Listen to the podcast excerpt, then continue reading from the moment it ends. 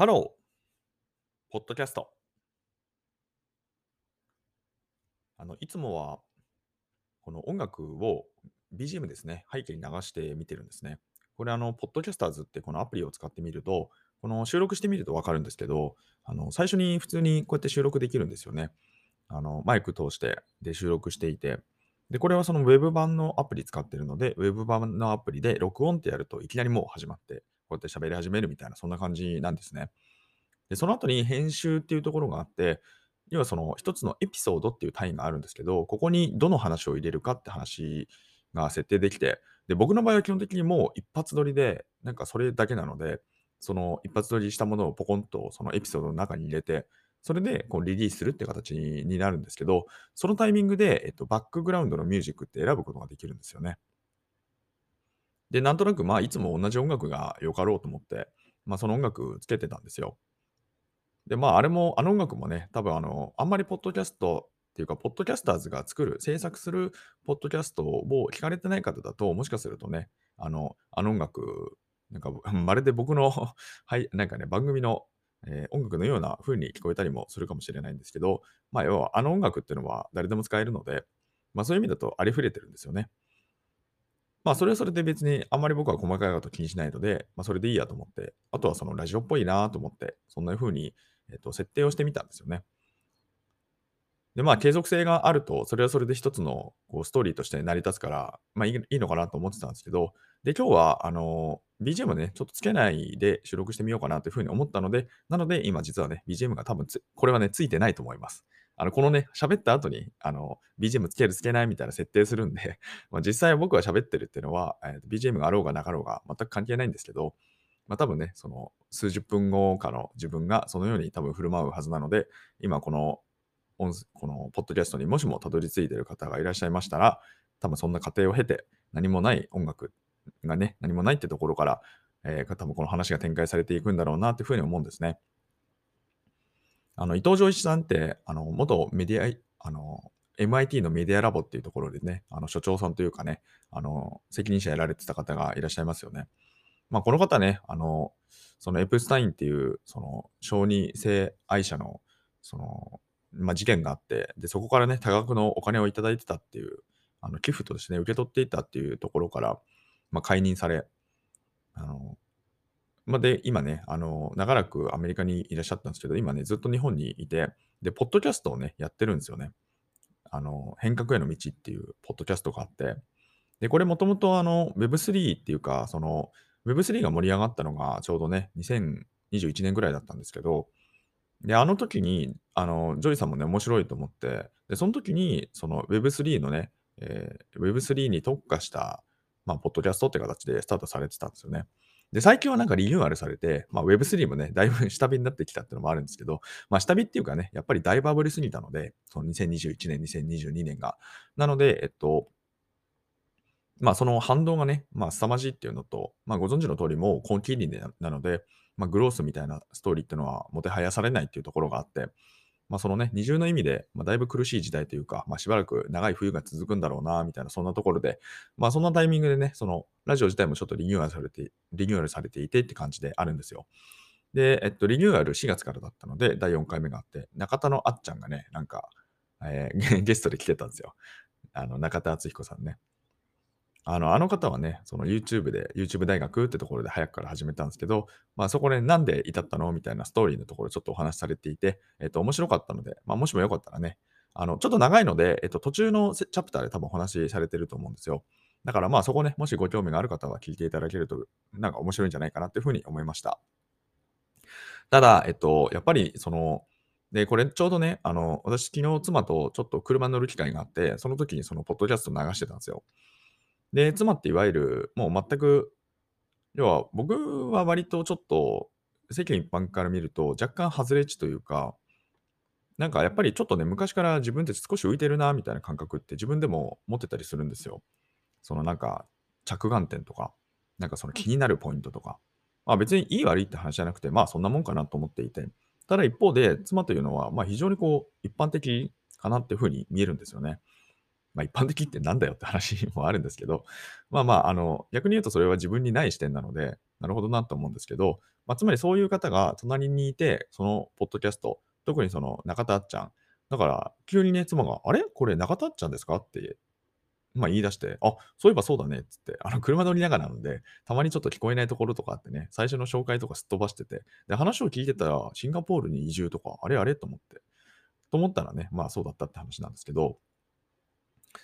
で、そのか、で、その妻が聞いてて、そのジョイ、ジョイさんとのお話の中で、いわゆるそのコミュニティをどう醸成するかみたいな話とか、まあ、あったんですよ。で、そのコミュニティとはみたいな文脈があったんですけど、まあ、そこでね、こう Discord を使った、あの、ものが、まあ、いわゆるこれが Web3 的に見えてる世界だよね、みたいな話とかしてて、で、でまあ、この話してて、なんか妻がもうクエスチョンマークいっぱいで、なんか何話してるか全然わかんないんだけどって 言われて、何が話してるかわかるって言ったら、まあ一応、俺は2年前ぐらいにそういうこういうところを触ってたから、Web3 と言われるもの、Web3 っていう名前がね、バズる前に、ちょっとたまたまね、その大バブルが来た時に面白いと思って触ってたのがあったんで、で、このあたりのそのコミュニティ、いわゆるその DAO とかね、まあそのあたりですけど、そういうものは一通り触ったんですよ。触ったから、まあ今ね、ちょっと今最近進化を追ってないんですけど、まあアナロジカルには、その原理的にはなんとなく理解したつもりでいるので、まあアナロジカル的にま理解するってことはできるかなっていうところで、まあ大体何何言ってるかっていうか言わんとすることはわかるみたいな状況だったんですよ。ただもう妻みたいな方からしたらもうちんぷんかんぷんでさっぱりわからないみたいな感じになってたんですよね。あ、なるほどと思って。で、一方で、その中田ちゃんつまりその、なんていうのかな。まあ、YouTube 大学の前はね、芸人さんっていうところになってたと思うんですけど、で、ジョイさんっていうのは、いわゆるこう専門家じゃないですか。もう IT はね、長らく。もう本当にね、もう誰もがインターネットのいの字もね、ほとんど知らないような時代から多分携わってる方だなって思うんですけど、ただそういう方もやっぱり、その、なんていうか、そういう方とお話しするってなった時に、中田のあっちゃんっていうのは、ある意味でこう、一、一個のなんか分野じゃないですか。つまりそのいろんな専門みたいな、専門って何って難しいんですけど、まあでまあ一つなんかこう探求してる道があるとすれば、例えばお笑いであったりとか、で最近はその YouTube 大学ってやつの、いわゆるその教育ですよね。教育みたいなところにフォーカスしてるってところがあると思うんですけど、で、その中で、まあその特に Web3 的な DAO とか、まあそのコミュニティってのは、最近どうやら立ち上げられたらしいんですよ。Discord のコミュニティを作り始めましたみたいな話してて、へえと思って。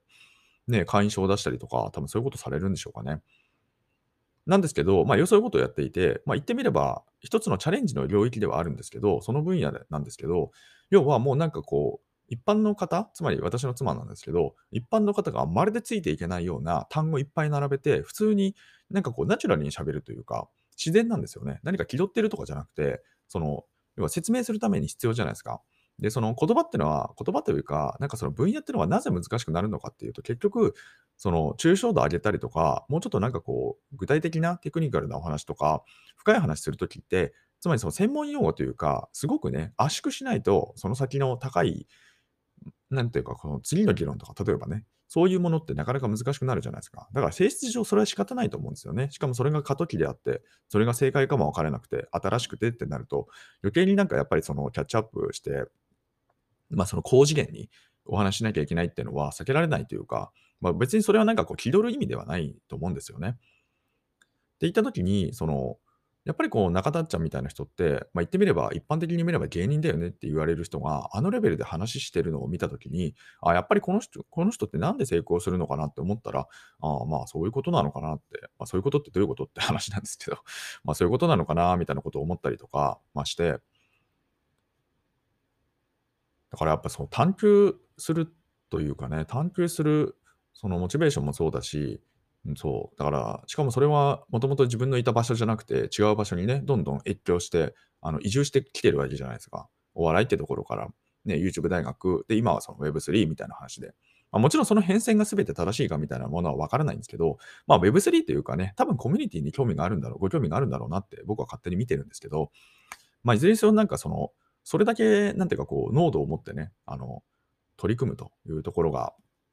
まあ、非常に面白いなと思いましたので、まあ、長々となんで喋ってるのかって言われると、僕は基本的にこのポッドキャストってポッとつけたら、なんか喋り始めるんですけど、なんか気分が乗ってきたら勝手に喋っちゃうみたいな、まあそんな感じなので、えっと、本当はね、今日ちょっと喋りたいなって思ったことがあったんですが、えっと、違う話をしましたが、一応ね、ジョイさんのポッドキャストは面白いよ、面白かったよっていう、ちょっとね、ご紹介っていう話をしてみました。えーこのチャンネルでは明日がちょっと楽しくなる IT というコンセプトで、IT っていうのは私が100回拡大解釈した IT をお届けし、皆様の明日がちょっとでも楽しくなればという、そういうチャンネルになっております。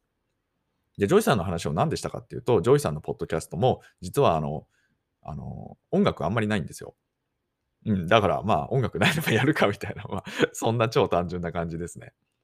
でも最初に、あの、ジングルっつって、あの、あるんですよ。その、なんていうの、ジングルって言って、要はその、なんか最初のキャッチーな、あの、音楽とかよくあるじゃないですか。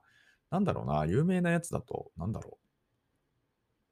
う。有名なやつだと、あ、あの、オールナイト日本みたいなやつ？チャッチャラ、チャッチャラ、チャッチャッチャラって最初始まると、あ、あ、来た来たみたいな。まあ、ちなみに僕ね、オールナイト日本全然聞いたことないんですけど、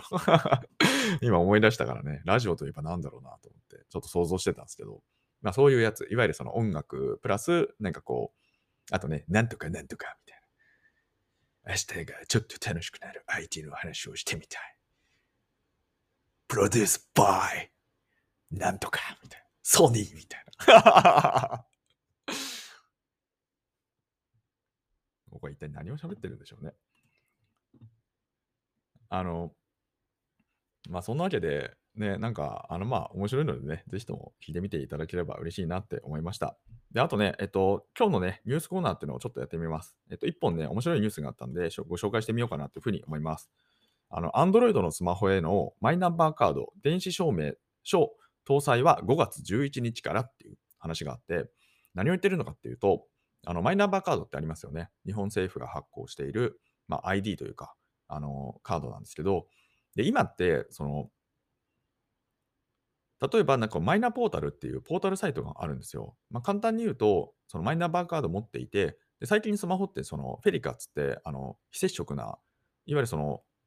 首都圏とかね、その電車圏にいらっしゃる方はおなじみのあの Suica ってやつなんですけど、まあ、あれはいわゆるその FeliCa っていうのが搭載されていて、まあ、非接触でピッてやると、まあ、その情報がやり取りされ、で、駅の、ね、改札をくぐり抜け、つまりお金が払えるってことなんですよね。で、あれが応用されていて、その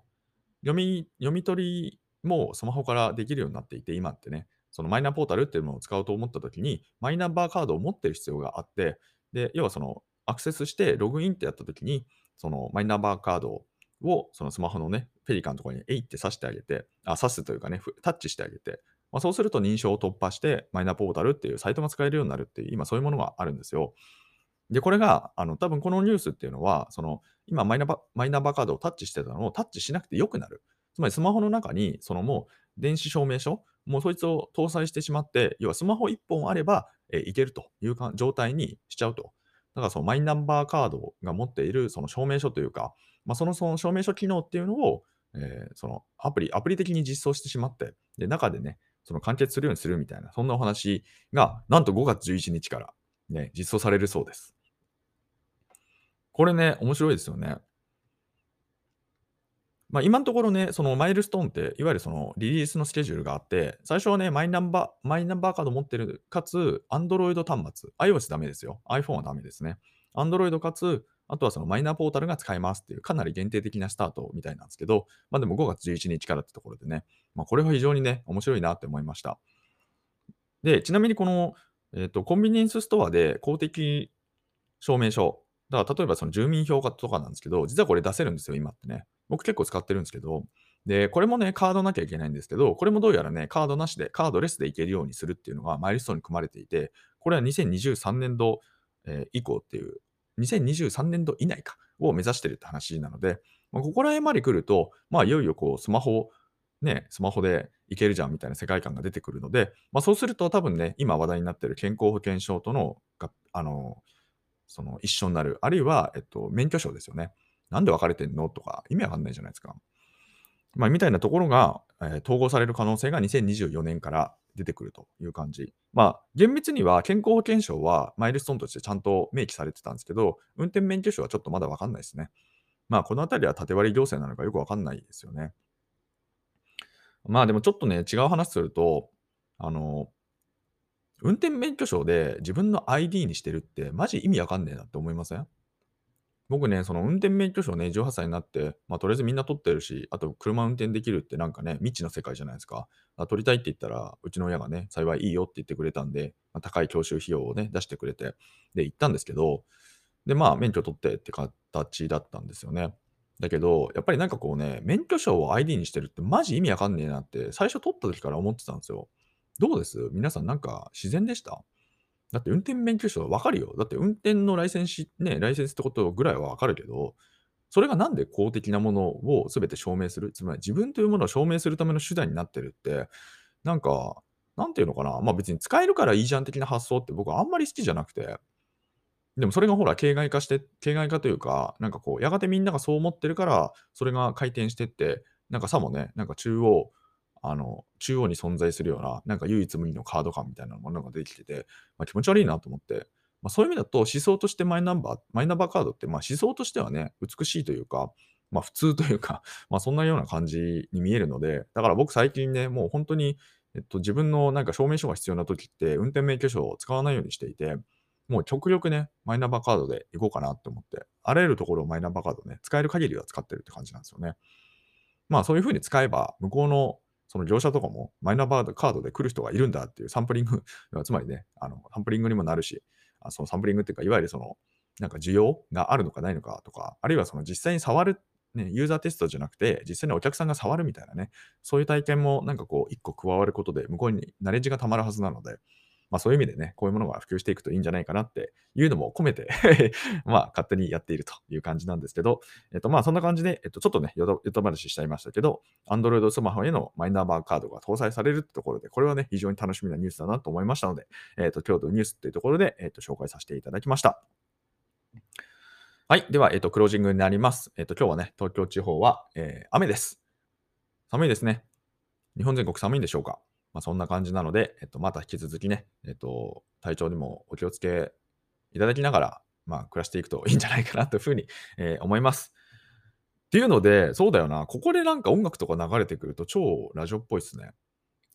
チャット GPT っていうかね、なんか作ってもらえばいいんですかね。チャット GPT はね、違うけどね。AI, AI の何かに。ちょっとね、昨日あの AI チャレンジしてみますって話したんですけど、ちょっとね、やっぱ Windows マシンで動かすの めっちゃ大変でなかなか動かないですね。早く動かしたいんですけど。まあ、そのあたりもね、まあ、進捗があれば、まあ、あるいはと飽きてやめちゃうかわかんないですけど、まあ、進捗があればね、お話できれば嬉しいかなというふうに思います。はい。では、えっとね、今日も、えー、今日はね、こんなところでってところで、えっと、ではね、また皆様とお会いできる日を楽しみにしております。えー、ここまで聞いてくださった皆様、ありがとうございます。ではまたお会いしましょう。Have a nice day!